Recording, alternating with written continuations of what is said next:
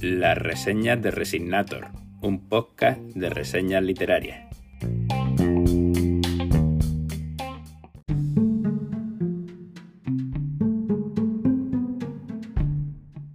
Título: Tres enigmas para la organización.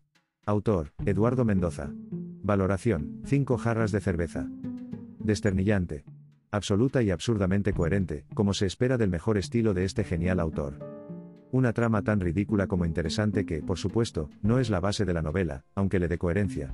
Su poder, su brillo radica en la fórmula mendozana de proveer de un tono de discurso y una riqueza léxica a unos personajes, si no esperpénticos, cuando menos, alejados de un tono discursivo como del que hacen gala.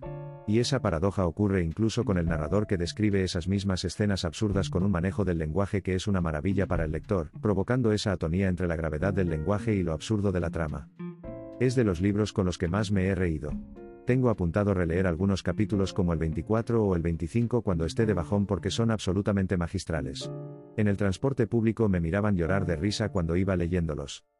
En definitiva, el mejor Eduardo Mendoza abriendo ventanas para que entre aire fresco y disfrutemos con el hecho de leer, con el continente más incluso que con el contenido, sin dejar al margen una radiografía de las inconsistencias de nuestra sociedad. Magnífico.